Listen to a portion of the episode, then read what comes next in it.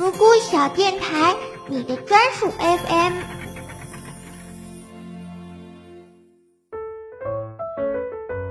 大家好，我是主播青娘，欢迎来到小八卦。不知不觉，暑假就悄无声息的到访了。主播对于每年暑假的记忆，除了空调、西瓜、冰可乐外，就是各式各样的电视剧了。《还珠格格》《西游记》《新白娘子传奇》《武林外传》，由于在电视台总是滚动播放，被网友们戏称为暑假的四大神剧了。虽然近几年神剧有慢慢的走下神坛的趋势，但这些电视剧却已经成为了我们这代人对于暑假最深刻的记忆之一。其实这么多年过去，当年看剧的小孩子虽然长大了，内心却还是跟以前有着相似的喜好。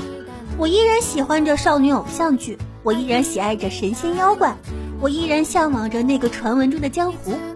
只是可惜，近几年不缺少古偶剧，不缺少宫廷剧，不缺少仙侠剧，好像武侠剧也是在不断的翻拍，但也好像只是止于翻拍。武侠是成年人的童话，可惜的是，等那群从小看着武侠剧长大的孩子们成年了，武侠却好像渐渐的没落了。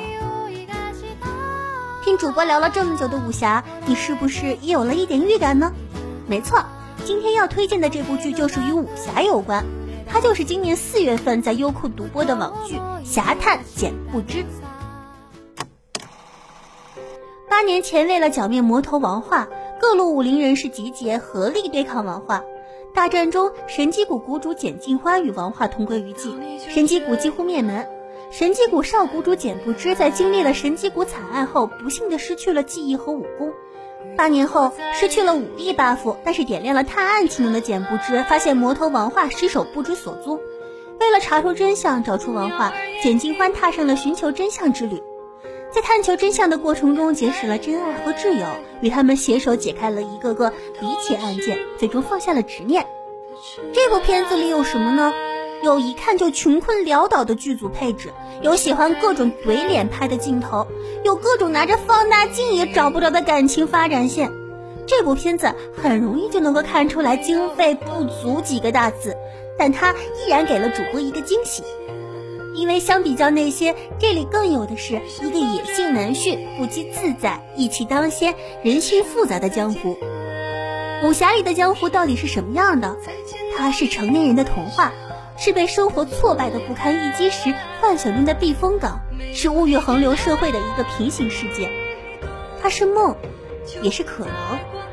近几年，主播几乎没有看过原创武侠剧，不是不想，实在是因为精神食粮匮乏。虽然不想承认，但事实是，武侠从金庸、古龙先生那一代人手里兴起，好像也伴随着他们的离开，渐渐地走向了没落。我们几乎每一年都能看到新的武侠剧翻拍，其中也不乏好作品。我很鼓励翻拍，不管好或者不好，这至少能证明武侠还活着。但是我总是有些小小的遗憾。所以在主播发现这部原创故事的武侠剧的时候，实在是非常的兴奋。本剧有着浓重的复古武侠风，情节设置以及台词风格甚至颇有古龙的味道。